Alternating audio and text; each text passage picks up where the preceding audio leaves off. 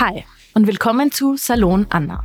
Das ist mein Podcast, wie Salzburg sein kann. Heute geht es in meinem Podcast um ein besonders heiß diskutiertes Thema, den S-Link. Von Mythen bis Populismus geistert ja da so einiges durch Medien und Alltagsgespräche. Aus meiner Sicht ist klar, eine zukunftsfähige Verkehrslösung mit einer Alternative zum Auto kann es nur mit einem guten öffentlichen Netz geben. Deshalb stehen wir von der Bürgerliste dem Projekt S-Link, auch wenn es berechtigte Kritikpunkte gibt, grundsätzlich dem Projekt positiv gegenüber. Unser größter Kritikpunkt ist, es reicht nicht, nur die Bahn zu planen und die Oberfläche mehr oder weniger gleich zu belassen. Damit überlassen wir es nämlich dem Zufall, ob das Bahnangebot zu einer Verkehrsberuhigung führt.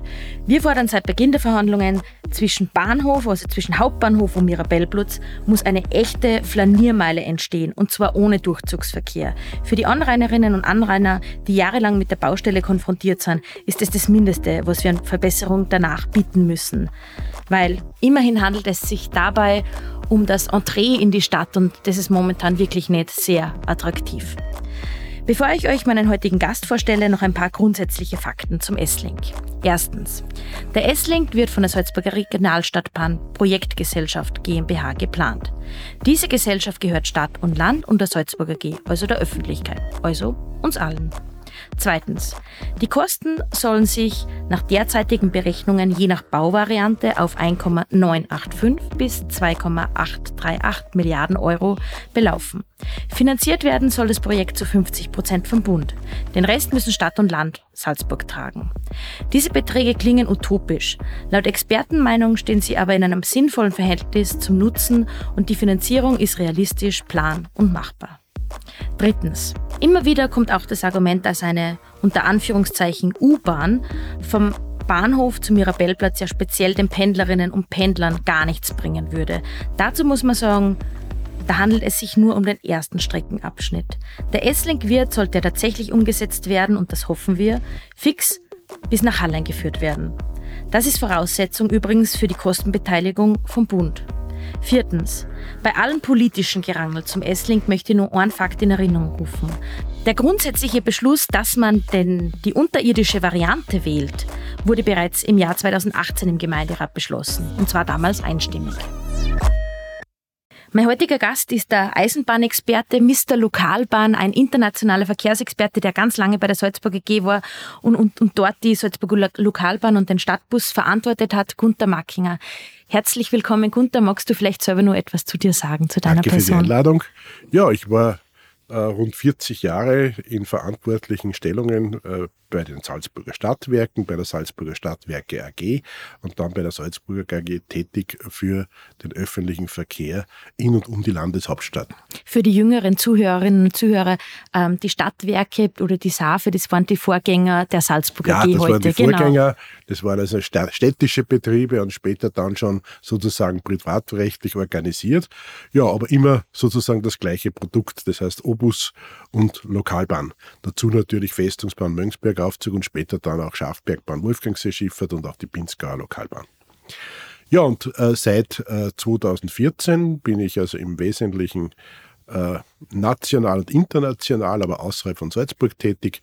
Äh, ich bin also einerseits Verkehrsplaner und Verkehrsexperte äh, von Indien bis Norwegen und auf der anderen Seite äh, leite ich auch verschiedene Aktiengesellschaften, entweder als Vorstand oder als Prokurist, auch im Bereich des öffentlichen Nahverkehrs. Also ich würde sagen, man kann sagen, du kennst dich aus. Ja, das würde ich von mir auch behaupten. würde ich auch so behaupten, genau.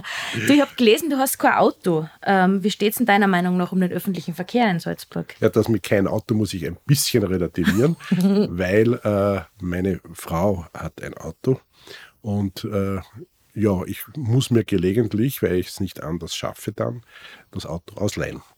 Und da sind wir schon beim Thema, wie steht es denn um den öffentlichen Verkehr?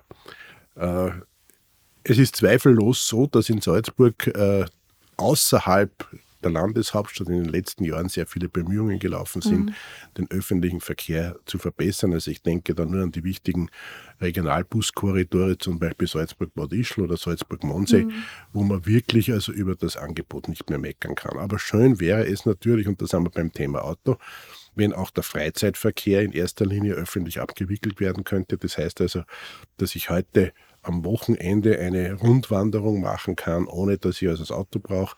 Wenn ich äh, heute äh, sozusagen auch am Abend die Möglichkeit hätte, irgendwo hinzufahren, außerhalb des Zentralraumes, um dort zum Beispiel Freunde zu treffen, aber dann auch wieder zurückzukommen.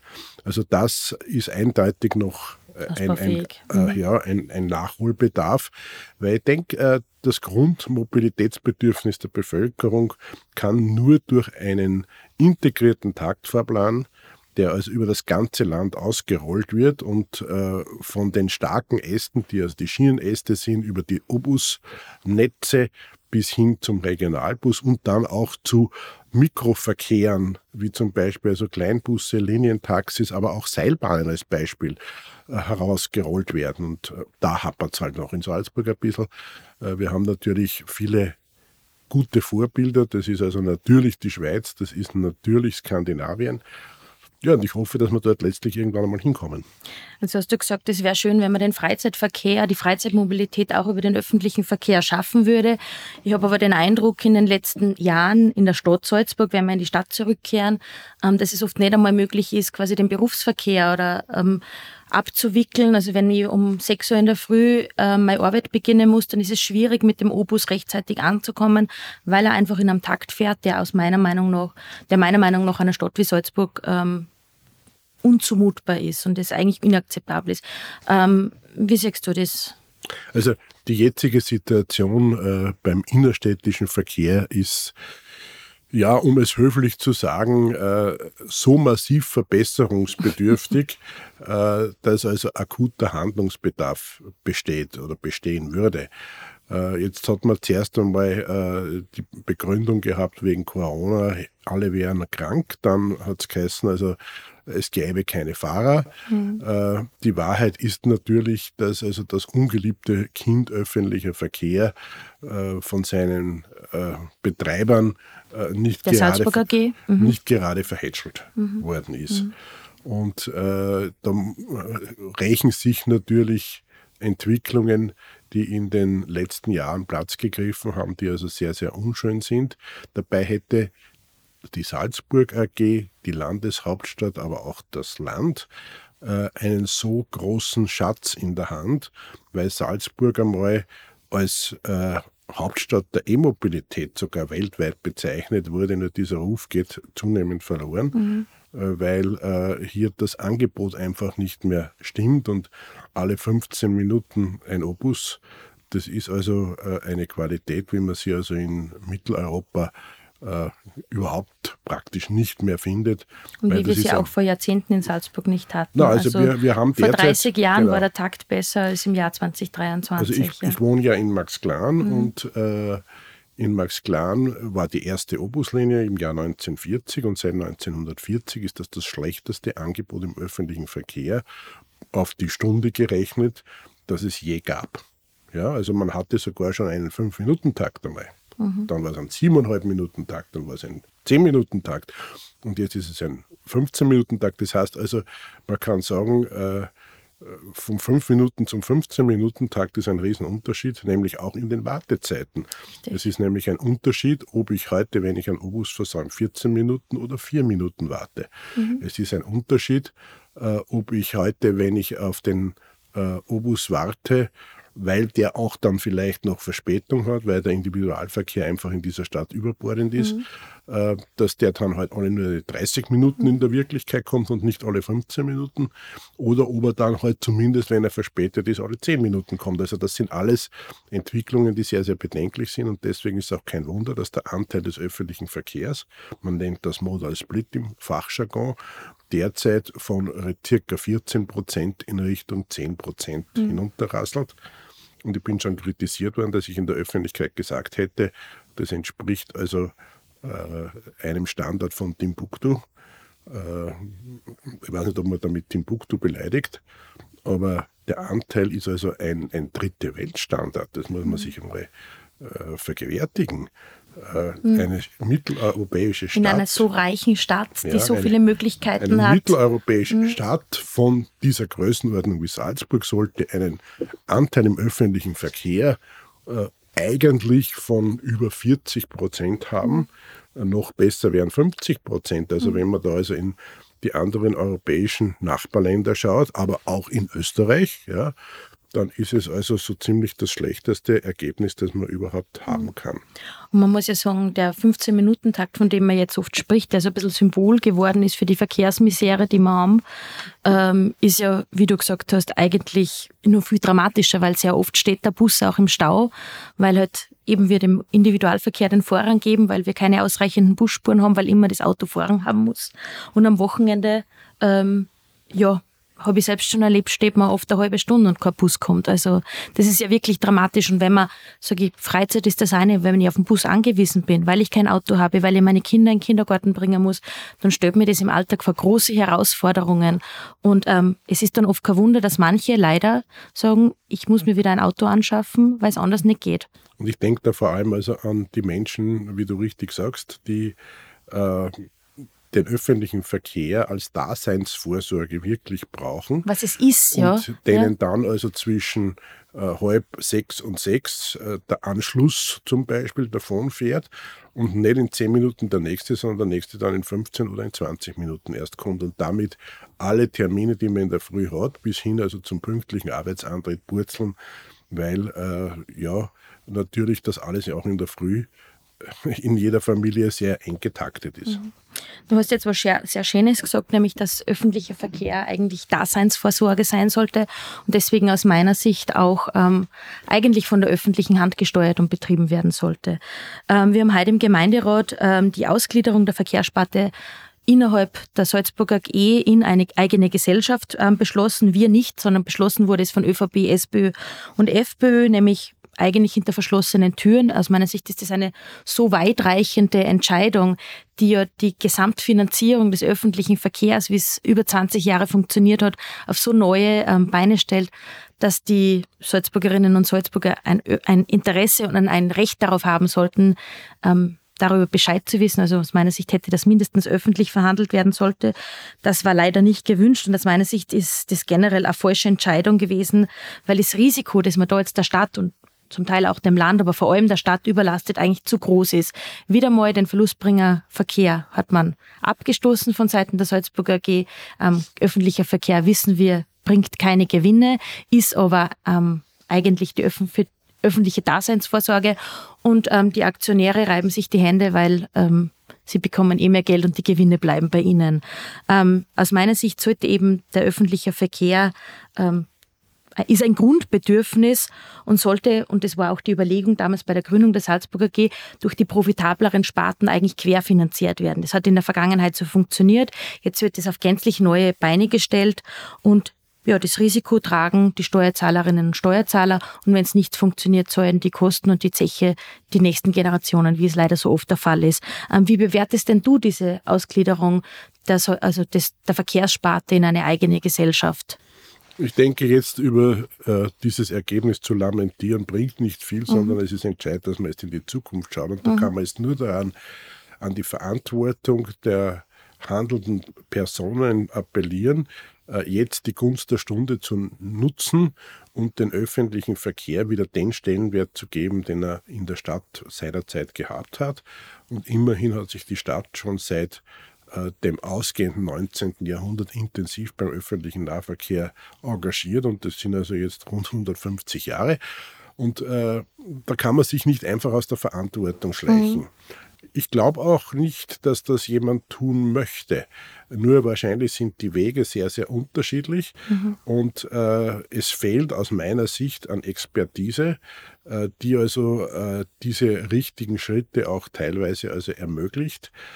Und äh, was es jetzt braucht, ist eigentlich ein Nachholbedarf der letzten Jahre. Es bedarf massiver Investitionen und es bedarf also äh, des Aufbaus des Vertrauens der Mitarbeiterinnen und Mitarbeiter in der Verkehrssparte äh, in die Zukunft dieses Unternehmens.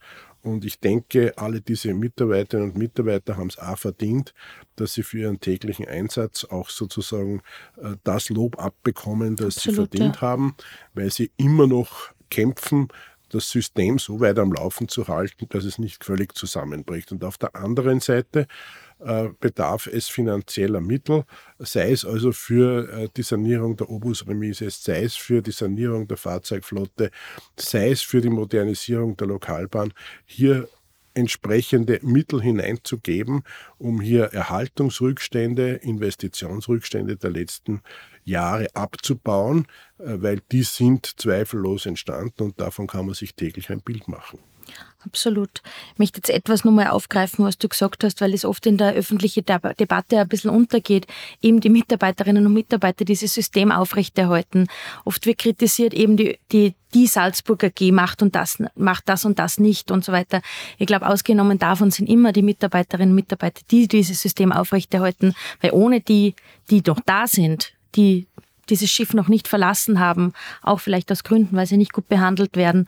Ähm, ich glaube, denen gebührt ein großes Dankeschön, weil sie eben das, was noch da ist von diesem System, das viel, viel besser sein könnte, aber sie sind nicht die Schuldigen, das sind strategische Entscheidungen, die andere treffen. Und das möchte ich schon an dieser Stelle einmal sagen, dass niemals die Mitarbeiterinnen oder die Oberstfahrer gemeint sind, sondern ähm, die strategischen Entscheidungen und die, die diese treffen, die, an die richtet sich die Kritik, wenn man sagt, es gibt keinen 15-Minuten-Takt, äh, keinen 10-Minuten-Takt oder noch besser einen 7,5 Minuten-Takt, der ja eigentlich ähm, das Erstrebenswerte wäre oder noch viel mehr. Ja.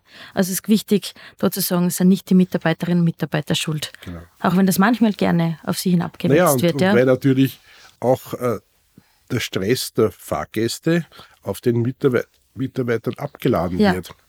Die bekommen ja wirklich es auch viel beides, ab, das kann ich mir vorstellen. Das ist beides ja. verständlich, ja. Mhm. Äh, aber äh, man darf nicht übersehen, dass hier äh, immerhin rund um die Uhr und das also sieben Tage die Woche ein sehr, sehr guter Job gemacht wird, um also das System am Laufen zu halten. Ja, absolut. Nun aber vielleicht zu einem anderen Thema im öffentlichen Verkehr. Wenn wir den Opus einmal zur Seite stellen, stehen ja große Entscheidungen an und gibt es große Planungen für die Verkehrszukunft in Salzburg.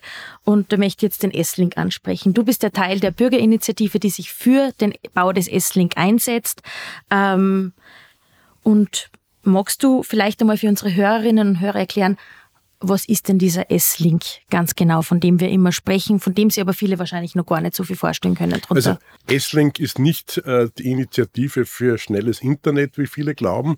Genau, da gibt es schon mal ein Missverständnis. Genau. S-Link ist, äh, ja, man kann über den Namen streiten. Äh, das ist also ein, ein Produkt äh, der Werbewirtschaft.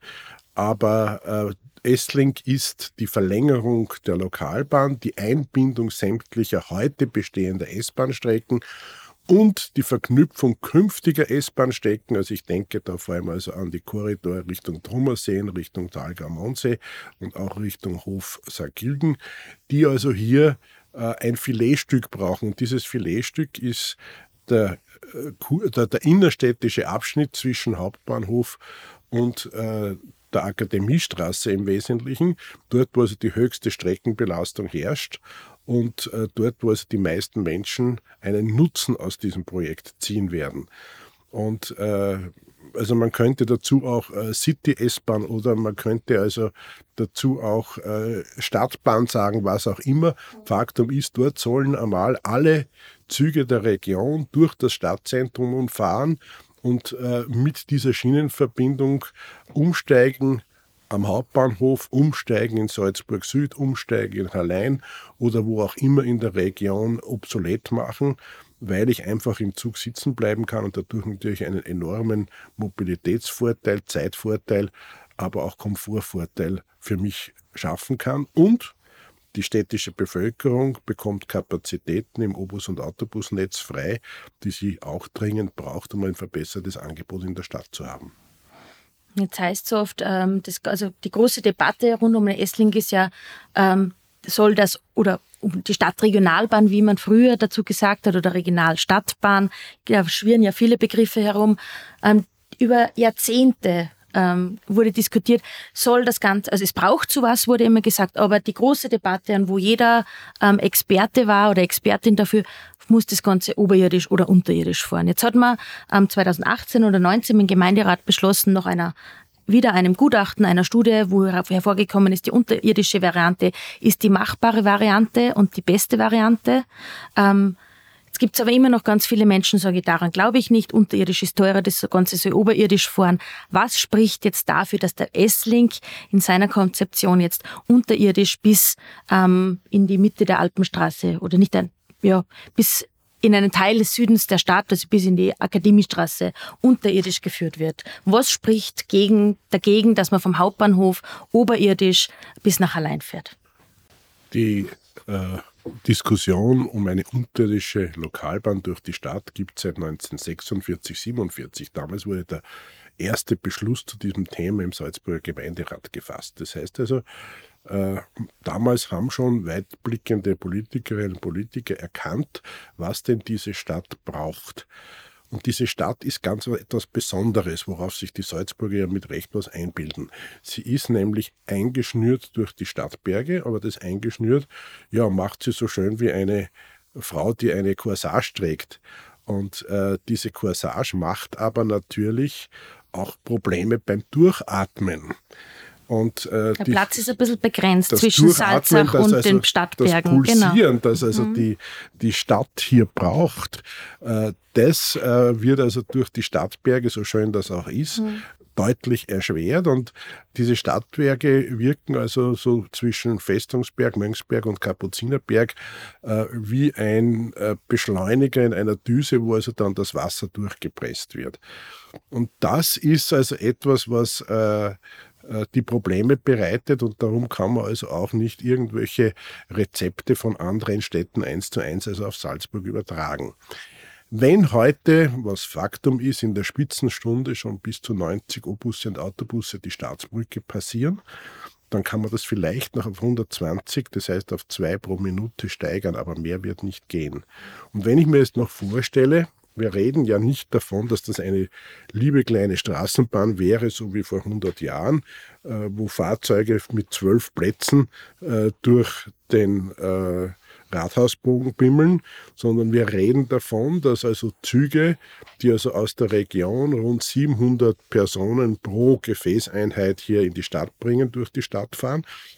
Dann heißt das, ein Zug ist doppelt so lang wie die Staatsbrücke ist. Ich kann mir nicht vorstellen, dass solche Dimensionen an der Oberfläche in Salzburg stadtverträglich und menschenverträglich umsetzbar sind und das bei einer Zugdichte, die also im Endausbau, wenn einmal das ganze System läuft, in etwa zwei Minuten beträgt. Das heißt also, man hätte alle Minuten, wenn man beide mhm. Richtungen nimmt, einen Zug äh, von 115 Meter Länge, der zum Beispiel durch die Schwarzstraße am Hotel Sacher vorbeifährt ja, und jetzt ist da ein Festspielauffahrt und beim Hotel Sacher stehen also irgendwelche Staatsgäste und dann kommt also in Matze oder in Lambrechtshausen oder in Hallein oder in Golling oder in Bischofshofen kein Zug mehr, weil dort die Straße blockiert wird. Also das ist doch kein zukunftsträchtiges System, abgesehen davon, dass 35 äh, Zentimeter hohe Bahnsteige errichtet werden müssen, mhm. äh, dass äh, die Abstände zwischen zwei Ampeln so groß sein müssen, dass zumindest ein Zug hineinpasst. Und, und jetzt kommen wir zu den Kosten. Genau. Das, das wäre meine nächste Frage gewesen, weil das ist etwas, was für großen Aufruhr und viel Sorge, das kostet ja wahnsinnig viel Geld und die oberirdische Variante wäre ja so viel billiger. Ja, also das, das halte ich für ein Märchen. Ich selber mhm. war ja auch teilweise befasst schon mit äh, Straßenbahnlösungen. Mhm. Ich bin ja kein grundsätzlicher Gegner einer Straßenbahn, ganz im mhm. Gegenteil. Äh, dort, wo es vernünftig ist, gehört es auch gemacht und bin auch bereit, mich dafür einzusetzen. Aber Straßenbahn oder Gleise in eine Straße zu verlegen, heißt ja auch, den Druckbereich unter diesen Gleisen freizumachen. Das mhm. heißt also, da darf es keine Einbauten darunter geben. Äh, wenn man sich in Salzburg die mhm. Straßen anschaut, die sind dafür nicht vorbereitet. Das heißt also, in der Schwarzstraße, und du weißt es als zuständige Baustadträtin besser wie alle anderen, ist jeder Quadratzentimeter äh, ist verbaut, voller Leitungen. Voller Leitungen. Die müssen alle raus. Wohin? So, dass man nicht einmal Bäume pflanzen kann, ja. weil oft, weil so viele ja. Leitungen darunter also, liegen. Ja. Wohin mhm. damit? Ja. Mhm. Und zweitens einmal, es sind enorme Kosten, die damit verbunden sind. Und dann habe ich ein System, das sozusagen bei einer Fahrzeit, die in etwa das Dreifache der unterirdischen Lösung sein wird, ein Viertel der Kapazität schafft. Das heißt also, ich habe enorme Betriebskosten Und diese enormen Betriebskosten werden also auch nicht wie bei einer Stadtregionalbahnlösung vom Bund und Land so ohne weiteres mitfinanziert. Also man hat sehr, sehr viele gute Gründe und seit 1977 bin ich mit dem Projekt selber befasst. Mhm. Ja, das äh, hat also rund 100 Kilo Papier bisher produziert zu diesem Thema und jedes, jede Studie kommt immer zum gleichen Ergebnis. Ja? Also ähm, es die gab unterirdische schon, Variante. Ja, es gab also schon sehr mutige Menschen. Also ich erinnere an einen Professor Brendli aus Zürich, der gesagt hat, na, das wäre doch gelacht, wenn wir in Salzburg nicht oberirdisch durchkämen und dann nach drei Monaten feststellen musste, dass auch er nicht schafft. Mhm. Ja, weil zum Beispiel der Markertplatz völlig unpassierbar wäre für Schienenfahrzeuge. Ja. Also das sind alles Dinge, äh, man merkt aber natürlich auf der anderen Seite, dass jede Generation an Entscheidungsträgerinnen und Entscheidungsträgern immer wieder beginnt, die gleichen Fragen zu stellen. Das ist natürlich für einen alten Menschen wie mich schwierig, dann äh, sozusagen zu erkennen, dass also das immer wieder gekaut wird und man immer wieder die gleichen Antworten geben muss. Und das wäre schön, wenn natürlich zumindest also einem dann noch zugehört würde. Äh, weil, Hast du das Gefühl, dass dir nicht zugehört wird? Äh, naja, ich würde, glaube nicht nur nicht mir, sondern auch vielen anderen, anderen Wissenden. Mhm. Ja? Mhm. Weil äh, man sollte also doch bitte die fragen, die etwas davon verstehen. Äh, und natürlich sieht sich heute jeder als äh, Fußballtrainer und jeder sieht sich als Verkehrsexperte, weil er schon mal mit dem Obus gefahren ist und äh, jeder sieht sich also als äh, Altstadt-Experte, mhm. weil er schon einmal da durchgegangen ist das ist leider nicht. Und äh, ich muss immer wieder sagen, jeder hat nach meiner Meinung das Recht auf eigene Meinung und Absolut, Meinungsäußerung. Ja. Das ist die Basis unserer Demokratie. Aber auch eine Basis unserer Demokratie ist es, dass niemand das Recht auf eine eigene Wahrheit hat. Mhm. Und das, glaube ich, wird also oft verwechselt. Äh, Wahrheit und Meinung sind zwei Paar Schuhe. Und äh, das Absolut. trifft natürlich glaub, auch so auf, den, ein Grundübel unserer auf den, auf den, auf den S-Link mhm. zu, mhm. Äh, dass also hier sich viele eine eigene Wahrheit zurechtzimmern. Äh, wenn wir die Mobilität im Zentralraum verändern wollen, dann brauchen wir drei Stück Tunnel, drei, drei Kilometer Tunnel. Drei Kilometer Tunnel in einem Gesamtnetz von rund 150 Kilometern Eisenbahn. Also das ist weder eine U-Bahn, weil eine U-Bahn mhm. ist, ein, sich in sich geschlossenes System. Das ist auf die Länge völlig verkraftbar und wir liegen, was die Kosten betrifft, in einer Größenordnung wie die S-Bahn nach Freilassing. Die S-Bahn nach Freilassing hat also bis jetzt rund 2 Milliarden äh, auf heutiger Preisbasis gekostet. Und, und ist ein echtes Erfolgsmodell, ja, muss man bis sagen. Sie, ja. Bis sie fertig ist, wird sie also, weil sie ist noch nicht fertig, wird es also 3 Milliarden kosten. Und da stelle ich jetzt die Frage, äh, das ganze Geld, das da hineingeflossen ist, ist ja zweckgebunden. Also äh, Wien hat gerade wieder verkündet, wieder ein paar Kilometer U-Bahn zu bauen, weil man derartig viele Mittel bekommt. Und das sind alles Mittel, die die Bundesländer zu wenig abschöpfen. Äh, wollen wir als Salzburgerinnen und Salzburger immer unsere Steuergelder anderen freiwillig zur Verfügung stellen? Und äh, dieses Geld gibt es weder für Kindergartenplätze noch gibt es für Seniorenheime. Gibt es zweckgebunden nur für den Ausbau des öffentlichen für des Verkehrs. öffentlichen Verkehrs, des öffentlichen Schienenverkehrs und da wieder speziell für den Ausbau äh, von Regionalbahnen und um eine solche würde sich in Linz macht Fall. das ja jetzt dann. Ja, Linz, Graz, Graz holt sich Geld ab. Richtig, und, genau so mhm. ist es. Ja. Und generell der S-Link, das muss man vielleicht auch noch dazu sagen, weil es dann heißt, ja, das wird ja nur bis zum Mirabellplatz gemacht und dann hört es auf. Wir kriegen diese Gelder des Bundes ja nur dann, wenn diese Strecke wirklich eine Regionalbahn ist und damit zumal mindestens bis nach Hallein führt. Und selbst wenn also ein, ein äh, ja, von außen erzwungener mittelfristiger Stopp am Mirabellplatz passieren würde. Es könnte ja sein, dass sich politische Situationen, mhm. weltpolitische Situationen ändern. Man müsste dort zum Beispiel einmal einen Stopp machen, wie beim Lokalbahnhof heute. Wäre es eine sinnvolle Investition, weil über 50 Prozent der nach Salzburg einpennenden Personen ihr Ziel in einem Radius von 500 Metern um den Mirabellplatz haben. Mhm. Das Spannend. heißt, der Mirabellplatz ist also die stärkst belastete Haltestelle dann überhaupt, also mhm. in diesem ganzen Netz. Mhm. Und ja, dass da haben die Busse ja kaum mehr Platz. Dass am Hauptbahnhof ja. Mhm. derzeit permanent versucht wird, eine, Liter, eine 2-Liter-Flasche, eine Literflasche abzufüllen, ja, und man das jeden Tag wieder probiert. Mhm.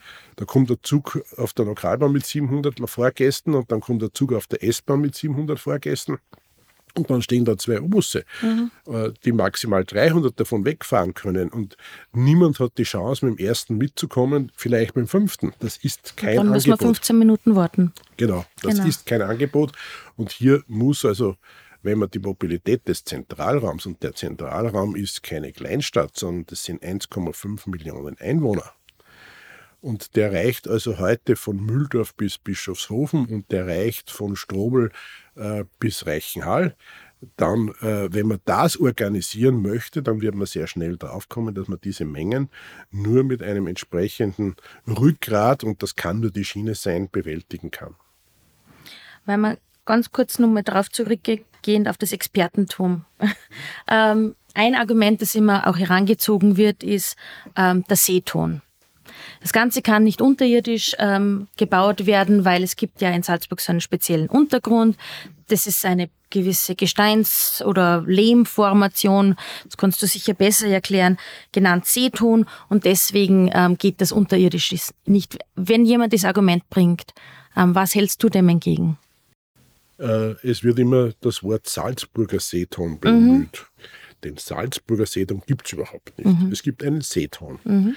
Und der Seeton ist weltweit mittlerweile sehr, sehr gut beherrschbar und er war auch schon beherrschbar beim Bau des unterirdischen Lokalbahnhofs. Der ganze Hauptbahnhof steht auf einem massiven Seetonkegel, der eigentlich Richtung Innenstadt eher tendenziell abnimmt. Mhm. Das war sehr, sehr äh, herausfordernd. Ich war teilweise auch mitverantwortlich für die damalige Umsetzung. Aber es ist ohne jedes Problem über die Bühne gegangen. Weder ist der Hauptbahnhof eingestürzt, noch ist das Hotel Europa in die Grube gefallen, noch ist sonst irgendein Schaden irgendwo im mhm. Umfeld dieser Baustelle entstanden, obwohl es also dort einen Grundwasserfluss gibt, der vom Geisberg zur Salzach geht und der um vieles massiver ist als die Salzach selbst.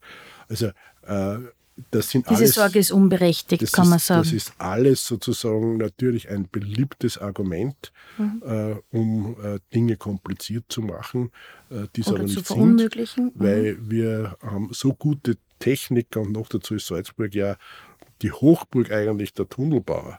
In Salzburg findet das GEA-Kolloquium statt und, und, und. Also viele Veranstaltungen, die also überhaupt äh, sich mit dem Tunnelbau auseinandersetzen. Und ich kann mir nicht vorstellen, dass irgendjemand von äh, diesen sehr, sehr profunden äh, Kennern der Materie irgendein Risiko eingehen würde. Eine Sorge, die von Salzburgerinnen und Salzburgern auch immer gern kommt, ist, was passiert denn dann mit der Schranne, wenn da gebaut wird? Kannst du das beantworten? Also es gibt konkrete Planungen, wie denn das mit der Schrane ausschauen soll während der Bauphase. Also die Schrane wird es immer geben. Die Schrane wird also auch ein bisschen in die Franz-Josef-Straße ausweichen müssen. Aber äh, es besteht natürlich nach einer sehr, sehr kurzen Bauzeit, weil das würde also nach der sogenannten Türstock-Deckelbauweise gebaut. Das heißt, also es kommt zuerst der Deckel drauf und dann wird drunter ausgehoben. Die Gestaltungsmöglichkeit äh, für den ganzen Entreeplatz. Und der Entreeplatz ist heute schon nicht von Schönheit geplagt und ist also eine äh, glühend heiße äh, Betonwüste, Betonwüste, wo Autos ja, parken. Ja. Äh, das also das Umfeld eigentlich etwas anderes verdient hätte. Und die Idee, genauso, ja. Äh, dort also ein, eine grüne Schranne zu schaffen, wo man also unter Bäumen wandelt, wo also das Mikroklima durch die Bäume ein ganz anderes ist. Das wird also auch zum Beispiel durch Essling hier durchaus ermöglicht mhm. und eine große Chance gegeben. Und auch diese Dinge wären dann also in der Finanzierung ja unterzubringen. Das heißt also, Wien hat zum Beispiel seine Marie-Hilfer-Straße auch aus diesen Bundesmitteln mhm. finanziert, weil der Bund auch bereit ist, die Oberflächengestaltung nach einem solchen Bauwerk entsprechend mitzufinanzieren. Diese Chance muss man nutzen. Das sehe ich als eine große Chance für mehr Lebensqualität in ja. Salzburg auch. Also ja. unabhängig davon, dass man durch ein S-Link ähm, mehr Menschen dazu bringt, öffentliche Verkehrsmittel mhm. zu nutzen und ihnen die Möglichkeit gibt, aufs Auto zu verzichten, haben wir die Chance, die Oberfläche neu zu denken und neu zu gestalten. Richtig. Eben gerade so eine Schranne, die momentan nur am Donnerstag stattfindet, könnte vielleicht in Zukunft öfter stattfinden oder in anderer Form an anderen Tagen auch stattfinden. Und man könnte statt dieser Betonwüste, wie du richtig sagst, Bäume pflanzen, Sitzplätze schaffen und einfach eine bessere Lebensqualität da in dieses Entree der Stadt eigentlich ja. ähm, bringen. Ja. Es ist ja eigentlich momentan ein bisschen ein, ein Schandfleck fast für das, dass das Schloss Mirabell da steht und diese Kirche und das Drumherum ist eigentlich einer Stadt wie Salzburg nicht würdig. Also ich sehe das ja als eine der größten Chancen auch für den innerstädtischen Bereich. Ja. Und die äh, äh, Station Mirabell hat ja noch eine ganz andere Funktion künftig. Äh, durch den äh, Bau einer Messestadtbahn mhm. äh, soll ja der ganze touristische Verkehr, der auf der Straße stattfindet, neu orientiert werden. Das heißt also, ein Reisebus, der nach Salzburg fährt, fährt dann ausschließlich die Messe an und das über die Autobahn. Dort Müsste nicht mehr in die Paris-Lodron-Straße fahren? Nicht mehr die Paris-Lodron-Straße, nicht mehr nach Nontal äh, findet dort ein Reisebus-Terminal, das auch den Namen verdient. Das heißt also, dort sollte es Richtig, dann ja. Ruheräume geben für die Busfahrer, dort sollte es Öffentliche Toiletten, Toiletten mhm. dort soll es Umkleideräume, dort soll es Schließfächer geben, dort soll es Geschäfte geben, Information. Und von dort fahre ich dann mit der Lokalbahn in fünf Minuten vom Terminal an der Messe äh, zum Mirabellplatz und habe dann später sozusagen wie an einer Perlenschnur alle Sehenswürdigkeiten der Landeshauptstadt an dieser Bahn aufgereiht. Das heißt also, die Menschen kommen zum Mirabellplatz, wo eigentlich heute schon jede Stadtführung überhaupt beginnt, aber sie kommen auch am Mozartsteg in die Innenstadt, sie kommen äh, zum Schloss Hellbrunn, das sind also alles Ziele. Und vielleicht kommen sie einmal sogar bis Berchtesgaden und zum Königssee, wer weiß.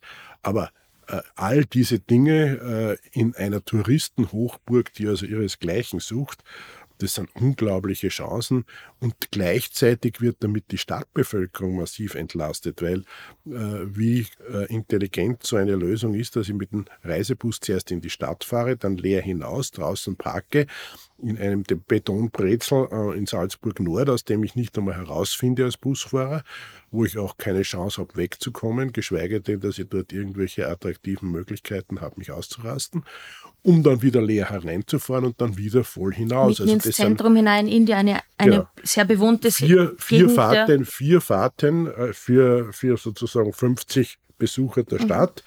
Das ist auch unzumutbar für die Bevölkerung. Ja. Ja. Und da bietet Essling also auch eine große Chance als eine, die wahrscheinlich noch der jüngeren Generation angehört in dem Gemeinderat. Ja? ähm, und wahrscheinlich noch einige Zeit hoffentlich in der Politik verbringen darf und, und mitgestalten darf bin ich ganz der Meinung, also das ist ein Zukunftsprojekt, ähm, dass wir uns jetzt nicht durch die Finger gehen lassen sollten, sondern ich bin echt der Meinung, bitte machen wir endlich mal was und diskutieren nicht mehr noch 40 Jahre über dieses Projekt, sondern kommen wir endlich mal in die Gänge, weil der Verkehr in der Stadt ist eine Zumutung und ich glaube, das merken auch immer mehr Menschen in der Stadt und wollen, dass sich was bewegt und ähm, ich halte sehr wenig davon, dass man da jetzt mit irgendwelchen ähm, faktenbefreiten Argumenten ähm, daherkommt, ähm, oder ähm, irgendwelche Legenden schürt, auch um nur eine Wahl zu gewinnen. Das halte ich einfach für, für, für sehr, sehr schade, dass das gerade passiert. Und nichtsdestotrotz ähm, gibt es natürlich bei jedem Projekt auch Risiken. Was wäre aus deiner Sicht so ein Risiko? Ähm, es gibt immer auch Nachteile eines Projektes. Siehst du beim S-Link Nachteile oder große Risiken? Ähm, die da auf uns zukommen oder überwiegen aus deiner Sicht die Vorteile? Also die Vorteile überwiegen ganz klar. Mhm. S-Link ist aus meiner Sicht das einzige Mittel, um die Mobilität dieses Zentralraums äh, für die nächsten 100, 200 Jahre äh, überhaupt also zu handeln. Also wir denken da in Generationen. Ja, wir denken in Generationen. So ein Bauwerk wird ja auch auf 100 bis 150 Jahre zum Beispiel budgetär mhm. abgeschrieben. Das heißt also, wenn so viel das, zu den drei Milliarden, die da ja, momentan also, im Raum wenn stehen. Wenn man, also, wenn man also das sozusagen umrechnet mhm. auf die Bevölkerung, dann kommen irgendwelche Centbeträge heraus, die pro Kopf Bevölkerung auf 150 Jahre zu leisten sind. Also äh, von, von äh, der mangelnden Leistungsfähigkeit wird es nicht abhängen. Äh, von der baulichen, technischen Umsetzung überhaupt nicht, weil also ich glaube, äh, das hat die Welt bewiesen. Da gibt es also wesentlich schwierigeren Untergrund als den Seeton, ähm, um also hier einen Tunnel zu bauen, wenn man denkt, dass man also im Seeton in Japan hunderte Kilometer unter Meer durchbaut, äh, dann kann also es nicht das große Problem sein, drei Kilometer hier äh, durch die Stadt und einen relativ kleinen Fluss zu untertunneln. Äh, Sollte sein. nicht die große, große Herausforderung Richtig. sein. Man hat äh, manchmal das Gefühl, in Salzburg ist irgendwie alles anders, oder? Ja, ja das, ich meine, also im Rest der Welt. Ja, ich meine, das, das, das ist natürlich etwas, was sich die Salzburgerinnen und Salzburger gerne zugute halten. Und vielleicht ist auch das eine oder andere anders. Aber Faktum Aber so ist, grundlegend die dass Fakten die, die Physik in Salzburg gilt, dass die vier Grundrechnungsorte in Salzburg gelten. Ich glaube, also so weit sollten wir also äh, können schon, wir uns einigen drauf. Könnt, ja. könnt, sollten wir uns darauf verständigen können. Risiko natürlich. Äh, ist es immer das sozusagen äh, Risiko einer Kostenentwicklung, weil wir natürlich alle nicht wissen, wie entwickelt sich die Weltwirtschaftslage überhaupt, wie entwickelt sich die Sicherheitslage. Aber äh, ich sage Ihnen ein Beispiel, äh, dass äh, der unterirdische Lokalbahnhof wurde seinerzeit unter den prognostizierten Kosten abgerechnet. Mhm. Das heißt also, es geht auch anders und gleichzeitig auch die S-Bahn nach Freilassing ist unter den prognostizierten Kosten fertiggestellt worden. Also es heißt nicht automatisch, dass ein Großprojekt automatisch also irgendwo finanziell aus dem Ruder laufen müsste. Der Essling muss nicht die Elbphilharmonie oder der Berliner Flughafen nein, werden. Nein, also dass man natürlich genau hinschauen muss und dass man mhm. alles begleiten muss und dass man hier äh, lieber früher als später dann äh, steuernd eingreifen mhm. muss, das ist gar keine Frage weil es sind Steuergelder, die also von den Salzburgerinnen und Salzburgern auch aufgebracht werden, aber auch von allen anderen Österreicherinnen und mhm. Österreichern und auch von europäischen Steuergeldern wird hier finanziert. Mhm. Das heißt also, man muss sehr genau hinschauen, man muss sehr verantwortungsbewusst umgehen, aber das kaufmännische Risiko, das bauliche Risiko, das verkehrliche Risiko ist auf jeden Fall überschaubar. Das größte Risiko, ist, ich sehe, das ich sehe, ist, dass der verkehrliche Nutzen nicht zur Gänze ausgeschöpft wird, weil man vielleicht an äh, über äh, ja, Mobilitätsstrategien dann trotzdem festhält. Also äh, wenn man dann eine Rainerstraße zum Beispiel nicht entsprechend gestaltet oder eine Alpenstraße nicht entsprechend gestaltet, wie das eigentlich sozusagen State of the Art ist, dann wäre das ein, ein Risiko im Sinne der Verkehrsphilosophie, aber keines im Sinne sozusagen der mhm. baulichen Umsetzung. Mhm. Das ist ja auch eine Sorge von Kritikerinnen und Kritikern, dass an der Oberfläche dann alles bleibt, wie es ist. Und ich glaube, da sind wir uns beide einig, dass das nicht so sein sollte, nicht so sein darf. Wenn es den Essling gibt, ähm, muss sich an der Oberfläche etwas ändern und der Platz neu verteilt werden zugunsten von Mobilitätsformen wie dem Opus, Radfahrerinnen und Fußgängerinnen einfach den Platz zugunsten der Verkehrswende und nicht zugunsten des Individualverkehrs aufteilen. Und äh, da ist auch ganz wichtig, den Stadt Salzburgern die Angst zu nehmen, dass also dann der S-Link äh, den innerstädtischen Verkehr an der Oberfläche verdrängt. Mhm. Der S-Link ist ein regionales Verkehrsangebot, das schnell aus der Region die Menschen in und durch die Stadt bringt, weil wir haben sehr, sehr starke Verkehrsströme, die auch von Norden nach Süden gehen und durch die Stadt laufen und die natürlich heute, also die Straßen der Stadt, sehr stark belasten. Der Essling gibt aber auf der anderen Seite die Chance, das Obus- und Autobusnetz auszubauen, den Pünktlichkeitsgrad zu erhöhen und die Gesamtreisezeit zu senken. Mhm. Und da darf man natürlich nicht übersehen, welchen Schatz, wir haben es am Anfang gesagt, die Stadt Salzburg eigentlich mit ihrem Obusnetz hat und das uns die ganze Welt beneidet, mhm. äh, weil so dichte Obusnetze in den letzten Jahrzehnten vielfach nicht in, der, äh, in dem Maße wertgeschätzt wurden, wie das eigentlich der Fall sein sollte. Und gerade also im Hinblick also auf CO2-Abgaben, Heavy Vehicle-Richtlinie, der EU und so weiter ist also der Obus unverzichtbar mhm. und hätte also noch wesentlich mehr Potenzial, wenn man ihn auch entsprechend fördern würde. Geht also Hand in Hand. Ein besserer so Obus geht Hand in Hand mit dem S-Link. So ist es. Mhm. Gunther, ich möchte mich sehr herzlich für dieses sehr ausführliche Gespräch. Ich glaube, wir könnten noch stundenlang darüber reden. Ich glaube, du könntest jede Frage exzellent beantworten. Ähm, nichtsdestotrotz haben wir, glaube ich, jetzt einen guten Bogen über Vor- und Nachteile oder Risiken gespannt. Ähm, Jetzt möchte ich dich grundsätzlich noch fragen, was wünschst du denn für die Zukunft dieser Stadt, dieser sehr, sehr schönen Stadt im Herzen Europas? Ich wünsche mir für die Zukunft äh, der Landeshauptstadt Salzburg, dass es ihr gelingt, äh, auf die geografische Situation angepasste Mobilitätsformen zu finden, die aber nicht nur stadtgerecht, sondern vor allem menschengerecht sind sodass du in Zukunft auch auf das Auto deiner Frau verzichten kannst. Das wäre das Allerbeste. Danke. Danke. Schön, dass ihr bis ganz zum Ende zugehört habt. Ich sage danke für eure Zeit und euer Interesse.